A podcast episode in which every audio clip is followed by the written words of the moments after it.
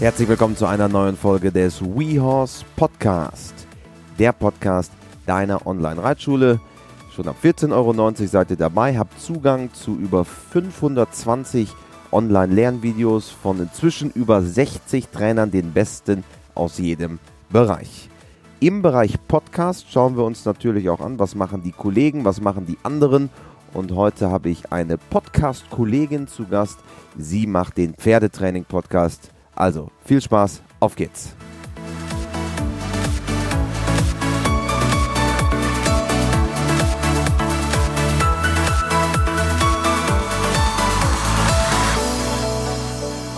Eine neue Folge im WeHorse Podcast und bei uns ist eine Dame, die ebenfalls im Podcast-Business unterwegs ist, mit ihrem Podcast, dem Pferdetraining Podcast. Hallo, Christina Federschmidt. Hallo Christian, schön, dass ich hier sein darf. Wir freuen uns sehr, dass du hier bei uns in Hamburg zu Gast bist. Du bist selber Podcasterin und kommst aus dem Pferdebereich. Wie bist du dazu gekommen? Ja, das war eigentlich eine ganz witzige Geschichte. Also ich reite seit ich sechs bin und ähm, habe mein Pferd jetzt schon seit über acht Jahren und habe es mit selber eingeritten und ähm, ich liebe Horsemanship und alles, was mit Freiheitsdressur und auch Westernreiten und so weiter zu tun hat. Und ähm, andererseits bin ich, komme ich aus der Social Media Ecke. Also ich bin eigentlich in der Agentur, ähm, habe ich da, dort lange gearbeitet und habe für viele andere Podcaster im Social Media Bereich gearbeitet und ich fand es total schade, dass es noch kein Pferdetraining oder kein Pferdepodcast gab im Deutschen, ähm, ja, in ganz Deutschland eigentlich nicht und in Österreich auch nicht. Und ja, so bin ich dann dazu gekommen, dass ich mich dazu entschlossen habe, dass ich es cool fände, wenn Reiter auf dem Weg zum, zum Pferd oder wo auch immer sie gerade sind, sich vielleicht schon mal so ein bisschen Inspiration von anderen Trainer holen können. Und deswegen habe ich den Pferdetraining-Podcast gestartet. Würdest du sagen, du bist äh, Podcast Nummer eins in Sachen Pferdebereich? Also was jetzt das zeitlich angeht, warst du der erste Podcast in Deutschland rund ums Pferd? Also ich glaube nicht, dass ich der Pferde-Podcast Nummer eins bin, ähm, weil ich glaube, ihr macht da auch schon einen relativ guten Job. Vielen Dank. Aber, ähm, Aber zumindest auf der zeitlichen Schiene. Du also warst, würde ich sagen, mit die erste, oder? Ich habe keinen anderen Pferde-Podcast gefunden, als ich gestartet habe. Ich war fast ein bisschen traurig, weil im Marketing heißt es immer so, dass es ähm, eigentlich immer noch irgendwo was anderes geben muss, weil sonst ist der Markt dafür nicht da. Und ich habe dann gesagt, ich mache es einfach trotzdem, weil ich es einfach cool fände, wenn sich junge Mädchen oder allgemein Menschen, die sich für Pferde interessieren, die mehr von dem Verhalten und auch von dem Hintergrund hinter dem Reiten eigentlich, also so wie die, wie, wie die Pferde denken und wie die Pferde fühlen und wie man Pferde auch trainieren kann, wenn die sich dafür interessieren, ähm, dass sie da auch dazu was finden können weil Bloglesen ist, finde ich, auf Dauer ziemlich zeitintensiv und anstrengend und eigentlich will man ja die Zeit mit dem Pferd verbringen. Und was gibt es Schöneres, wenn man auf der Wiese sitzt neben seinem Pferd und einen Podcast hören kann? Also schlagen quasi zwei Herzen in deiner Brust, einmal ja. Online-Marketing und einmal echte, echter Pferdemensch und ja. Podcast-Liebhaber. Genau. Wie ist dein reiterlicher oder dein, dein Pferde-Background? Du hast es kurz angesprochen, du kommst aus dieser, aus dem Horsemanship-Bereich. Genau, also ich habe mit Westernreiten ganz normal angefangen und ähm, habe mein Pferd dann, als ich das, also es war relativ jung und es war ein Problempferd gewesen und das habe ich dann durch Horsemanship so ein bisschen in die Spur gebracht, dass das funktioniert hat. Und ich bin sehr froh, dass ich zum Horsemanship, also ich sage immer Horsemanship, aber eigentlich finde ich, ist es das Beste eigentlich, wenn man sich von jedem Trainer so das raussucht, wo, wo man auch wirklich dahinter stehen kann. Weil ich glaube, es macht keinen Sinn, wenn man sich in irgendeine Sache reinpresst oder reinquetscht wo eigentlich gar nicht zu einem passt. Und das merkt das Pferd dann auch. Und ich finde, da muss man dann auch immer ein bisschen mit seinem eigenen Gefühl, nach seinem eigenen Gefühl schauen, ähm, weil ich glaube, dass Pferde unglaublich sensibel sind und dass die das auch merken, wenn man sich verstellt. Was ist Horsemanship für dich? Mm, Horsemanship ist für mich auf der Ebene vom Pferd zu arbeiten, also mit dem Pferd zu kommunizieren und dem Pferd nicht einfach irgendwas aufzuzwingen, sondern ihm eben zu zeigen, wir können das so machen zusammen und wenn du das und das vielleicht anders siehst, dann musst du eben auch mit den Konsequenzen leben. Und ähm, genau, das ist für mich Horsemanship. Das ist quasi Zuckerbrot und Peitsche. Naja, würde ich jetzt nicht sagen. Also ich finde, es ist nicht so, dass man das Pferd verprügelt, aber man, also das Pferd sieht sozusagen, dass es komfortabler ist, sich dem Menschen anzuschließen und man kann eben auf einer pferdengerechten Ebene mit dem Pferd kommunizieren weil das Pferd sich eben, also so ist meine Meinung, ähm, sich dann öffnet und schaut, wie es mit den Menschen kommunizieren kann ähm, ja auch bei der Bodenarbeit zum Beispiel, ähm, dass das Pferd dann eben sieht, okay, wenn der Mensch sich so und so bewegt, dann ähm, kann man mit dem Pferd dann durchkommunizieren, was das Pferd dann darauf tut, sozusagen. Und das finde ich schön. Ich finde es besser als nur zu reiten und nichts anderweitig sich mit dem Pferd mhm. zu beschäftigen. Ja. Wie ist dein, dein persönlicher Background? Bist du mit Pferden aufgewachsen? Bist du eine Anführungsstrichen eine Quereinsteigerin?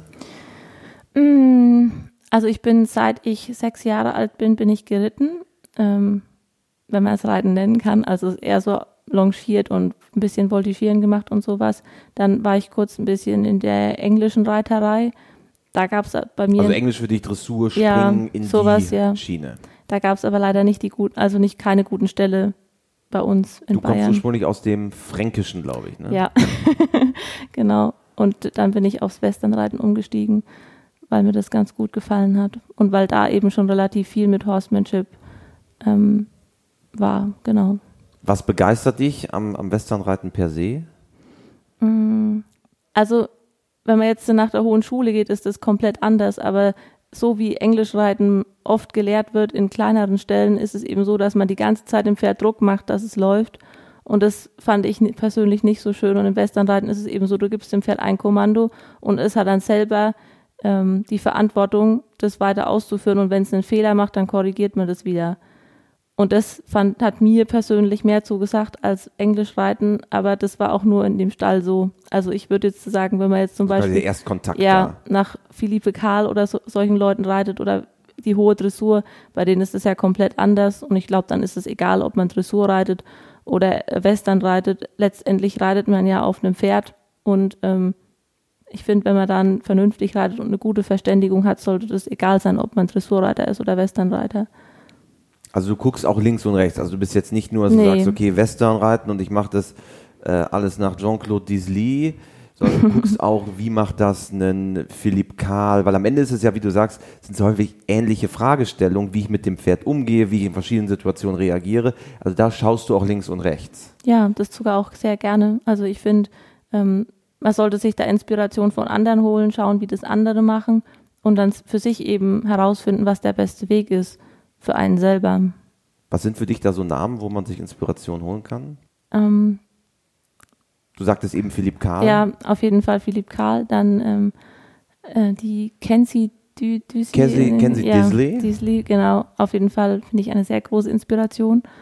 Genau. Und ansonsten orientiere ich mich auch, ich weiß nicht, ob du vielleicht das Mustang Makeover mitbekommen ja, hast. Also haben da wir sehr eng ich, verfolgt. Ja, ich finde, da kann man sich auch sehr viel Inspiration holen. Ich finde vor allem, finde ich das cool, dass das so tra transparent auch dargestellt wird, wie die Pferde trainiert werden. Und ähm, ja, da hole ich mir auch gerne Inspiration. Ich glaube, so ein Mustang Makeover ist eigentlich ein perfektes Beispiel dafür, dass wirklich viele Menschen auch gerne sehen wollen, wie ist auch die Reise von so einem Pferd? Also wie, hm. wie, wie, sind die verschiedenen Ausbildungsstationen?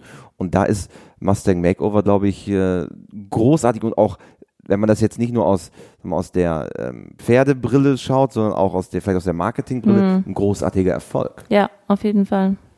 Und, und Kenzie Disley, was, ist, was sind dann so die Punkte, wo du sagst, das begeistert mich besonders an, an jemandem, wo du die Inspiration holst? Ist es die Ausbildungsweise? Ist es die Philosophie? Ist es das Feeling? Ich glaube, dass sie sehr viel mit Gefühl arbeitet. Und ähm, das finde ich sehr inspirierend und finde ich sehr schön. Und ich glaube, dass sie keine feste Struktur hat, wo sie ein Pferd irgendwie reinpressen möchte, sondern dass sie schaut, was das Pferd von sich anbietet und was sie daraus machen kann. Also wie sie das Pferd in seinen Stärken fordern kann.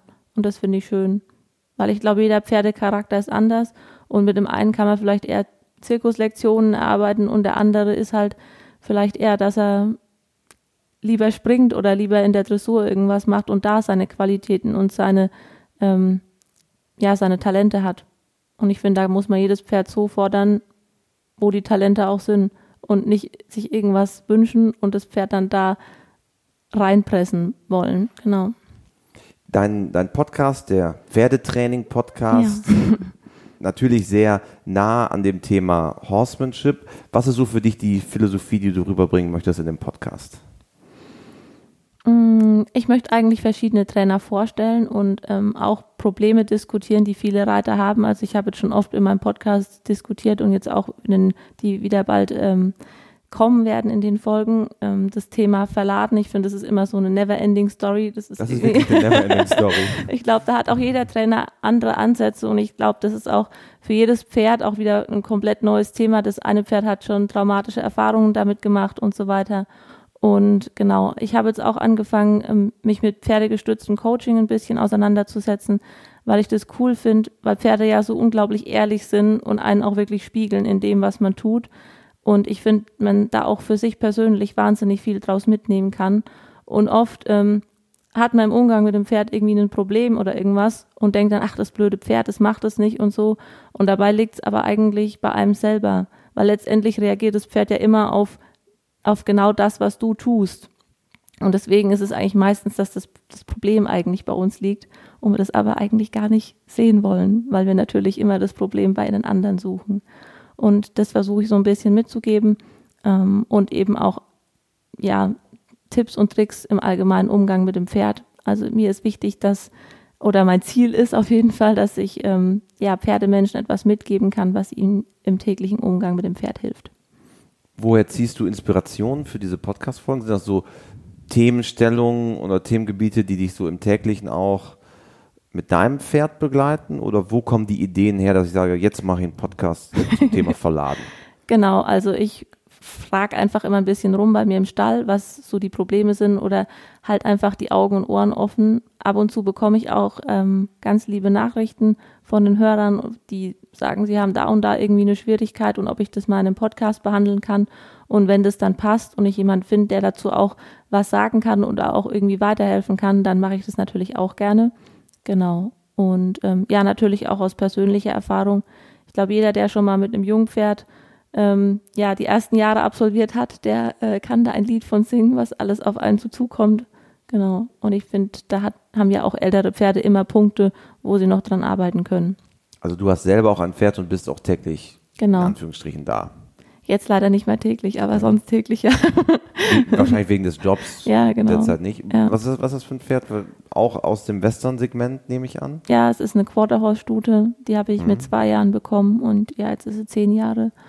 Und ich bin sehr zufrieden mit ihr. Und dann hast du dieses Pferd auch wirklich so nach deinen Grundsätzen, in Anführungsstrichen, auch selber ausgebildet. Genau, also ich habe die komplette Ausbildung begleitet. Mir war es wichtig, dass ich noch Trainer an der Hand habe, beziehungsweise eine Trainerin, ähm, die mich einfach unterstützt, weil ich glaube, zu zweit ist es auch immer nochmal eine andere Sache, weil jeder hat so seinen, ähm, seinen Stiefel, sage ich jetzt mal, wo er reitet. Und ich finde, da ist es gut, wenn noch eine andere Person mit drüber schaut, ähm, dass das Pferd auch wirklich gut und sinnvoll ausgebildet ist. Was sind für dich wichtige Punkte in der Pferdeausbildung? Hm. Wo du sagst, in der Vergangenheit, ich habe ich hab hier mein, äh, mein Pferd, ich bilde das selber aus. Worauf, worauf legst du Wert? Es gibt viele, die sagen, naja, der Umgang, der muss gut sein und ich mache ganz viel Bodenarbeit mhm. oder machst du viel von oben? Wie ist so dein Ansatz? Ich glaube, mein Ansatz ist relativ abwechslungsreich. Also ich habe ich habe am Anfang einen Fehler gemacht, dass ich nicht geschaut habe, was für eine Persönlichkeit mein Pferd hat. Und ähm, habe eigentlich immer stumpf ein Programm gemacht, was mir auch Trainer empfohlen haben. Und mein Pferd hat dann angefangen, dass, dass das überhaupt nicht mehr cool fandet und dann mit Unarten sozusagen begonnen hat, weil das dem einfach zu langweilig war. Und ich weiß nicht, ob du dich mit den Parelli Horsonalities mal auseinandergesetzt hast. Ich bin jetzt kein Verfechter von irgendwelchen Programmen oder so. Also das ist ja aus der Philosophie des Natural genau. Horsemanship von Pat Pirelli. Aber ich finde, man kann sich da immer so ein paar Inspirationen holen und da habe ich mir eben so ein bisschen meine Inspiration geholt und habe dann genauer geschaut, was mein Pferd eigentlich möchte. Und es war sie ist eben eine, die gerne Abwechslung hat und deswegen ist es jetzt relativ gemischt zwischen Bodenarbeit, einfach nur im Roundpen arbeiten, Freiheitsdressur und ganz normalen Westernreiten, Ausritten und ein bisschen Springen was ein Quarterhouse halt noch schafft. Gerade ja. so. Wie, ist jetzt keine große Höhe.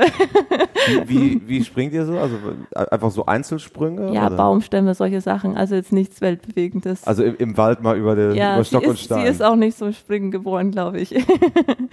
ja. Und Bodenarbeit haben wir eben schon mal so ein bisschen gestriffen, ist ein wichtiger Punkt, glaube ich. Ja, glaube ich auch. Worauf legst du da Wert? Mhm. Oder, oder was hast du, was sind da so wichtige Bausteine?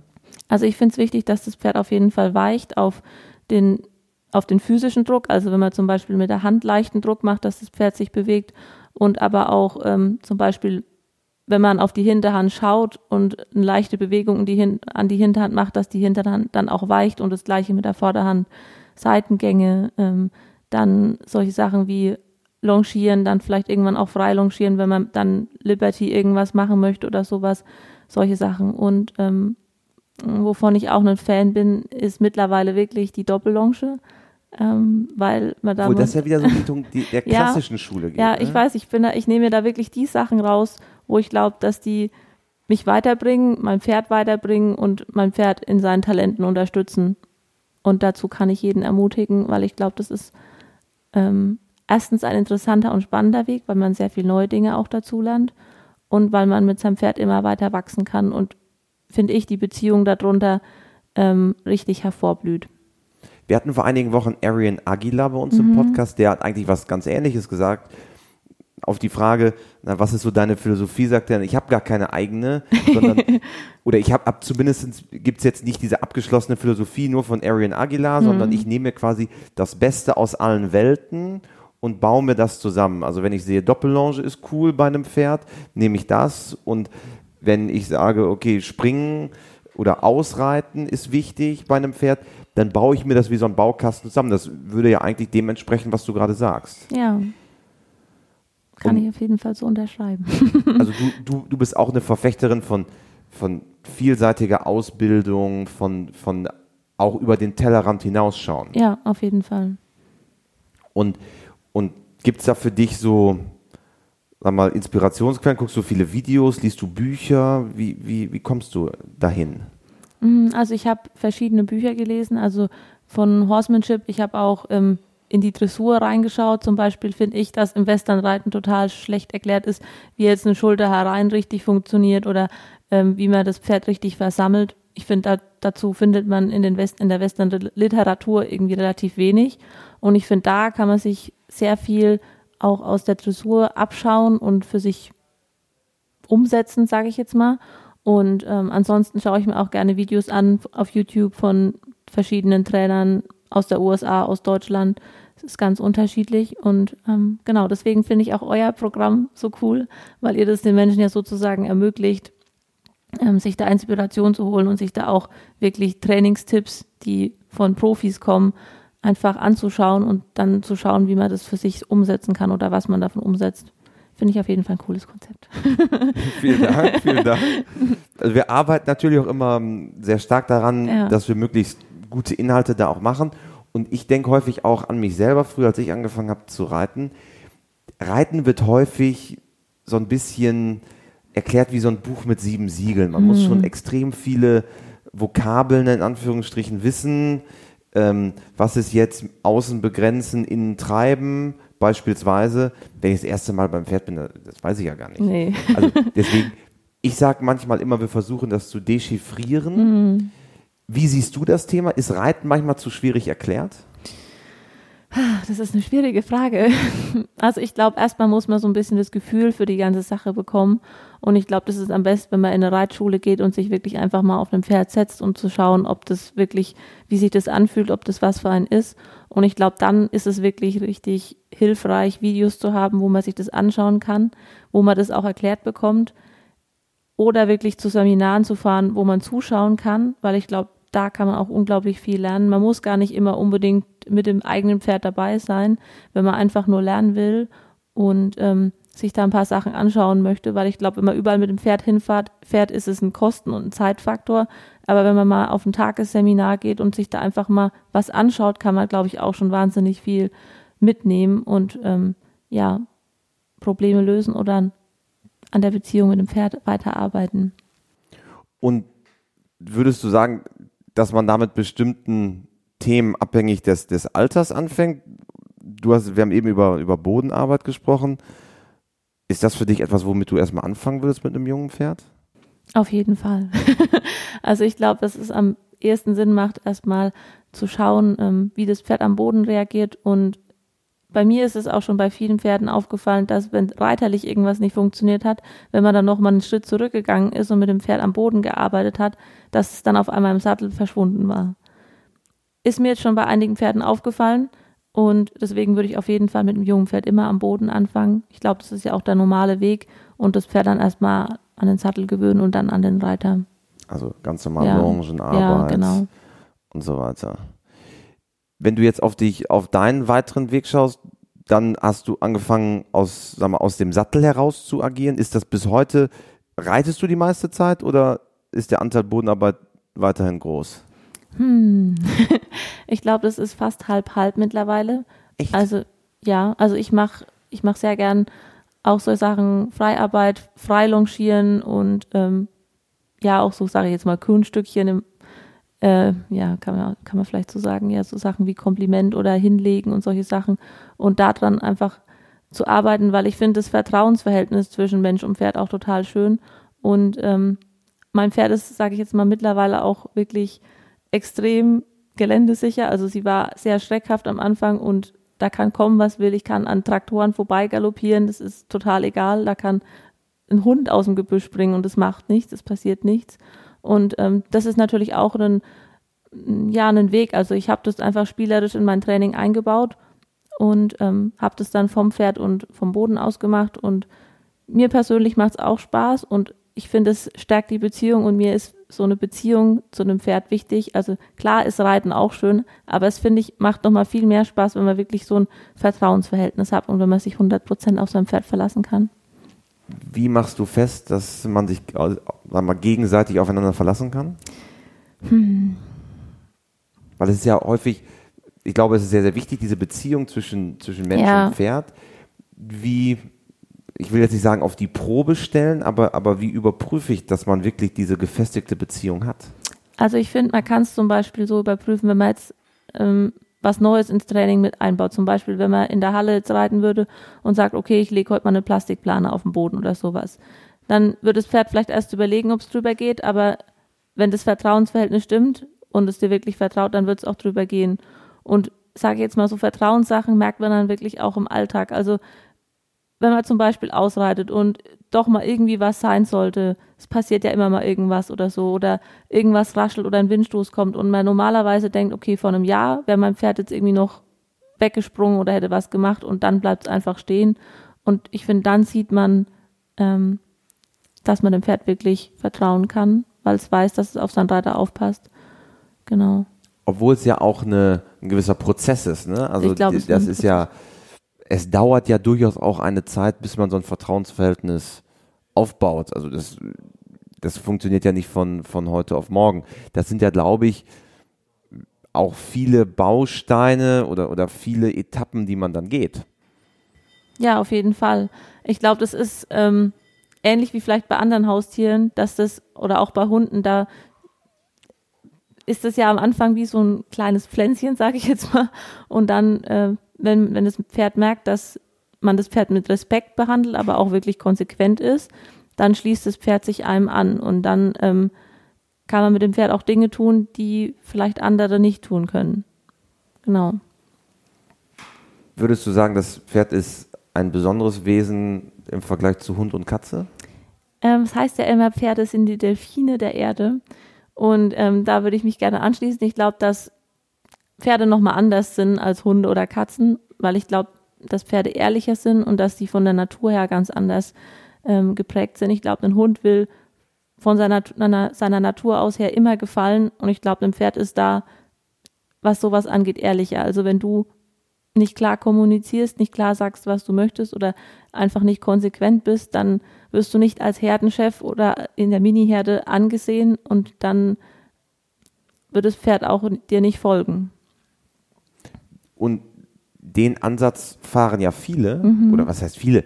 Ich glaube, das ist ja ein total richtiger Ansatz. Ja. Zum Beispiel ein, ein Lorenzo, einer der größten Showstars, die es weltweit gibt, mhm. der mit seinen ähm, 20 Schimmeln äh, in die Hop-Top-Show auf der Equitana galoppiert. Der macht ja nichts anderes. Der, der ist am Ende Chef dieser Herde ja. und, und quasi das Alpha-Tier in der Herde. Ist das etwas, was man täglich anwendet oder ist das eher so eine grundsätzliche Philosophie? Ich glaube, es muss was sein, was man täglich anwendet, sonst kann es nicht funktionieren. Also wenn du das jetzt so meinst, ob man täglich dafür was machen muss, ich glaube, das Pferd muss merken, dass man wirklich immer 100 Prozent da ist und ähm, weiß, was man tut und weiß, was man möchte und das auch durchsetzt. Und klar will das Pferd das testen und wissen, ob man auch wirklich der Chef ist, weil letztendlich verlässt das Pferd sich ja zu 100 Prozent auf einen dann ähm, und gibt einem ja sozusagen das Leben in die, in die Hände dann, weil man ja dann dafür verantwortlich ist, dass das Pferd auch sicher ist, weil der Herdenchef ist ja dafür da, für die Sicherheit zu sorgen in der Herde und dass alle genügend Futter und Wasser haben. Und das ist ja dann sozusagen die Aufgabe, die das Pferd dem Alpha-Tier, in dem Fall am besten der Mensch, ähm, in die Hände legt, genau. Was, was man sich ja häufig auch schlecht vorstellen kann bei der, bei der Haltungsform. Viele mhm. Pferde sind noch in, in, in Boxenhaltung. Ja. Wie stehst du zum Thema Haltung? Also ich bin ein Freund von viel Koppel. also ich finde den ganzen Tag nur in der Box und vielleicht so eine Führmaschine finde ich jetzt keine pferdegerechte Haltung. Ich finde für die Nacht ist eine Box okay, aber ansonsten ist ein Offenstall mit einer angepassten Herde auf jeden Fall die beste Wahl, glaube ich. Ja. Und ich glaube, da geht der Trend auch hin. Ich habe letztens noch mit einem großen ähm, Stallbauer gesprochen mhm. und er sagte, die, es gibt eine große Welle jetzt in Deutschland, dass sehr viele, in Anführungsstrichen, normale Ställe ersetzt werden durch Offenstall, Aktivstall und so weiter. Ja. Eine ganz interessante Anekdote. Ich habe ja immer vor jedem Podcast ein kleines Dossier über, über jeden. Und was ich bei dir sehr interessant finde, letztes Jahr zu Weihnachten hast du über Facebook eine Anzeige geschaltet, in der du Zeit mit deinem Pony verschenkt hast. Ah ja, ja, genau. Stimmt das? Was, das hat, stimmt. hat das damit auf sich? ja, genau. Ich finde es ähm, ein bisschen schade, dass dieses ganze Reitthema in Deutschland auch immer mehr untergeht oder auch vielleicht teilweise schlecht gemacht wird von anderen. Und ähm, teilweise wünschen sich ja ganz, ganz viele Kinder auch irgendwie Kontakt zu Pferden zu haben, aber es ist so gar nicht möglich. Und deswegen habe ich gedacht, dass ich das ähm, ja verschenke, wenn, wenn das für Kinder ähm, vielleicht auch ein schönes Geschenk sein kann, dass die einfach mal zu einem Pferd kommen können und da einfach mal reiten können, weil viele Eltern ja auch das Geld nicht dazu haben. Genau. Und wie waren die Reaktionen? Die Reaktionen waren sehr positiv und ähm, es war dann auch ein Mädchen da und äh, durfte reiten. In meine Stadt ist leider nicht so groß und es gibt relativ viel Land darum. Ich glaube, in Hamburg würde sowas noch viel, viel besser ankommen. Genau. Also du hast quasi die, die Lostrommel gerührt, Leute haben sich bei dir gemeldet? Genau, Leute haben sich bei mir gemeldet und ich habe mich, habe mich dann, also habe das dann ausgelost und habe dann ähm, ja das einem Mädchen schenk, geschenkt. Und die hat dann einen Tag mit dir zusammen und dem Pony verbracht. Genau, die durfte dann putzen und dann sind wir zusammen spazieren gelaufen und sie durfte sich halt draufsetzen. Alleine reiten ist ja immer noch schwierig in so einem jungen Alter. Ja. Also es ist ja auch kein Pony, sondern es ist ein Quarterhorse. Oder ein Quarterhorse. Sorry, nicht, Pony, nee, sorry, sorry, Asche auf mein Haupt. Ein Quarterhorse. Ich hatte hier nur Pony stehen. Ja, wir leben. Ich dachte, vielleicht haben wir erst noch ein anderes Pferd. Ich habe nur ein Pferd im Moment, ja. ja. Okay, genau. also der Quarter. Ja, wir nennen das im Stall bei uns immer liebevoll Ponys, weil Quarters sind ja jetzt auch nicht so große genau, Pferde. sind nicht die größten, sind jetzt ja. keine Kaltblüter. nee. Und dann habt ihr genau. quasi gemeinsam einen Tag verbracht. Genau, ja. Das überbordene Thema, wenn ich es richtig verstanden habe, ist ja naja, so richtig ist Reiten oder Pferdehaltung vielleicht weniger akzeptiert als früher. Ja. Woran liegt das aus deiner Sicht? Schwierig. Also ich habe mir da selber auch schon oft den Kopf zerbrochen, mit Freundinnen darüber gesprochen, ähm, weil wenn man zu Außenstehenden sagt, die jetzt mit dem ganzen Pferdethema nichts zu tun haben, dass man reitet oder sowas, dann gibt es entweder die totalen Fans oder die totalen Gegner. Totale Ablehnung. ja, habe ich zumindest das Gefühl und ich finde, in anderen Ländern ist es eigentlich ein Gegenteil, auch wenn Pferde nicht mehr richtig gebraucht werden fürs Überleben oder für ähm, Landarbeit oder solche Sachen, ist es in der USA, finde ich, total anders. Da ähm, hat gefühlt jeder ein Pferd und Reiten ist das Coolste und Normalste auf der Welt. Und ich finde, das ist in Deutschland nicht mehr ganz so und das finde ich ein bisschen schade. Also ist eigentlich auch ein Appell zu sagen, wir müssen mehr rausgehen mit ja. dem Thema. Ja, und auch das mehr unter die Leute bringen und ja, ich weiß nicht, woran es liegt, aber früher gab es es ja auch noch ganz oft, dass man sich einfach Pferde leihen konnte, um damit irgendwo auszureiten, am Strand zu reiten oder sowas. Und das gibt es heute so gut wie gar nicht mehr. Liegt wahrscheinlich irgendwo auch an vielleicht der Bürokratie und dem Versicherungsschutz von Deutschland, dass das vielleicht nicht mehr möglich ist. Das kann ich so gar nicht sagen, aber ich finde es auf jeden Fall schade. ich glaube, das ist ein ganz, ganz wichtiger Punkt, weil in Deutschland ist schon immer so eine unterschwellige Kritik. Ja. Und ich bin beispielsweise der Meinung, man muss viel stärker rausgehen. Wir müssen halt viel mehr transportieren, was für ein unglaublich positiver Sport das Mhm. ist. Und wo gibt es so viel Einklang mit, sorry, Einklang mit der Natur Ja. und wo gibt es diese Beziehung Mensch und Tier wie beim Reiten oder im Umgang mit dem Pferd? Und ich glaube, man muss viel positiver rausgehen, ähm, unabhängig davon, ob man Westernreiter ist oder Dressur oder Springreiter oder Horsemanship äh, nur, nur Bodenarbeit macht. Ja. Dieses, dieses Positive fehlt häufig, oder? Ja, finde ich auch. Ich glaube, es liegt vielleicht auch daran, wenn man zum Beispiel ähm, ein Paar sieht und die, die Frau reitet und der Mann nicht, dann ist es, glaube ich, schnell so, dass so ähm, bei, der, bei einem anderen Partner entsteht, dass das ein blödes Hobby ist, weil der andere Partner total glücklich ist und total gern und viel Zeit bei dem Pferd verbringt, weil es ja auch total viel gibt und total ein schönes Hobby ist, ein entspanntes Hobby, ähm, wo man es gut, gut abschalten kann und ähm, gut den Stress vom Büroalltag oder was auch immer hinter sich lassen kann. Und vielleicht ist, entsteht dann da irgendwie auch so wie so ein Neid, könnte ich mir vielleicht vorstellen. Ich weiß es nicht. Und, und man muss, glaube ich, auch es halt so ausrichten, wie die Leute das auch wollen. Ich glaube, man muss ähm, guten Service machen. Ich sehe es, meine Schwester, die hat eine Reitschule mit 120 Kindern. Wow. Also und absolute Basisarbeit. Die kommen wirklich mit äh, Gummistiefeln und Fahrradhelm und die hat eine großartige Nachfrage, kann das alles gar nicht bedienen. Warum ist das so? Die hat, macht einen guten Service, die hat super Ponys, die hat, die richtet sich zeitlich nach den Leuten, die, die, die ist nett und, und die, die macht so ein Wohlfühlpaket. Okay. Und ich glaube, Jetzt darfst du, glaube ich, nicht den Namen von ihr verraten, weil sonst hast du noch 200 mehr Anfragen. Doch. Reitschule am Hasesee in Bramsche, wer in der Nähe von Osnabrück wohnt, kann ich nur ans Herz legen, in Bramsche. nee, aber, aber jetzt mal äh, Werbesendung Schluss.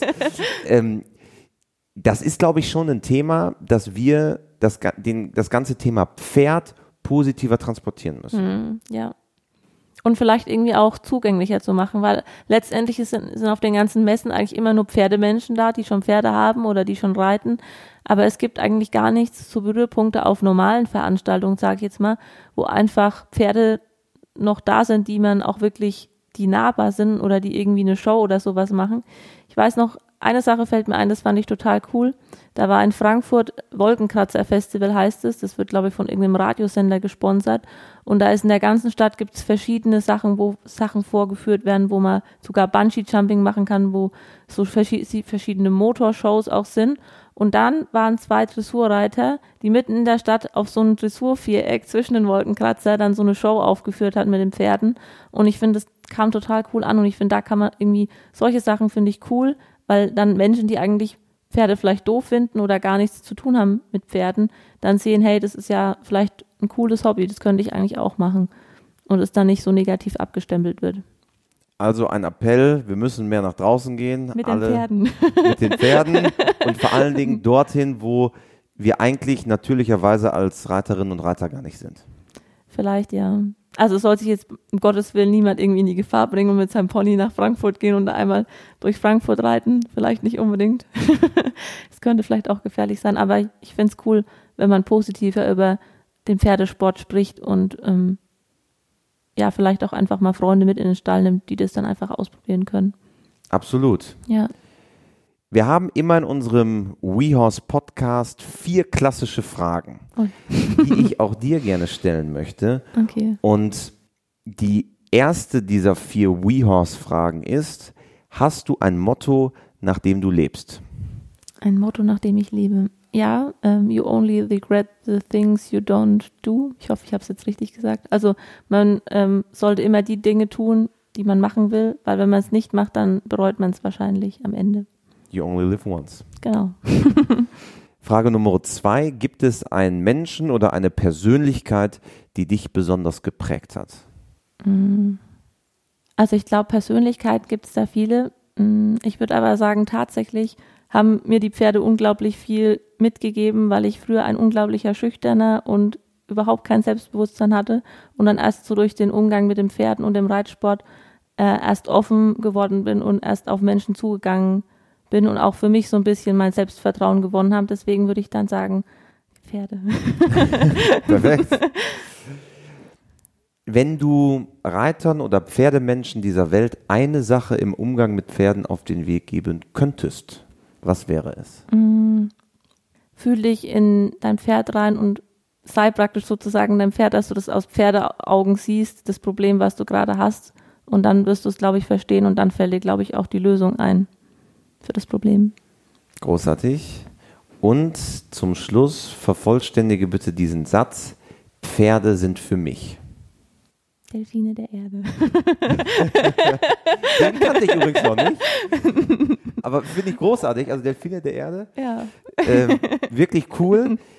Also ganz herzlichen Dank. Dein ähm, Podcast Pferdetraining. Du hast neue Episoden, neue Kommen Folgen bald. in der Pipeline. Ja, komm bald. Es geht bald los. Du bist äh, auf ähm, iTunes, also fürs, fürs äh, iPhone. Wo bist du noch mit dem Podcast? Ich hoffe bald auf Spotify und ähm, genau, auf YouTube findet man den Podcast auch und auf Stitcher, also auf allen Podcasts-Apps für Android und für iPhone, genau. Und ich hoffe bald auf Spotify und auf YouTube. Gibt's auch Also, ein paar Folgen. Alle fleißig abonnieren. Der Pferdetraining Und auf Instagram. Podcast. Gibt's auch noch den Pferdetraining-Podcast. Aber zumindest, also ein paar Infos von den, ähm, die dort interviewt wurden, genau. Also eigentlich überall, wo man unterwegs ist. Genau. Der Pferdetraining Podcast. Dankeschön, Christina Federschmidt. Ja, Dankeschön. Schön, dass ich hier sein durfte. Zum Abschluss mal wieder die Aufforderung, die Bitte, uns zu bewerten, egal wo, auf Facebook, auf Google, in den einschlägigen Podcast-Apps. Schickt uns gerne eine E-Mail mit euren Anregungen, mit euren Wünschen, was wir verbessern sollen, wohin die Reise mit dem Podcast gehen soll. Wir freuen uns über jedwede Kritik. Und bald hören wir uns wieder beim WeHorse Podcast.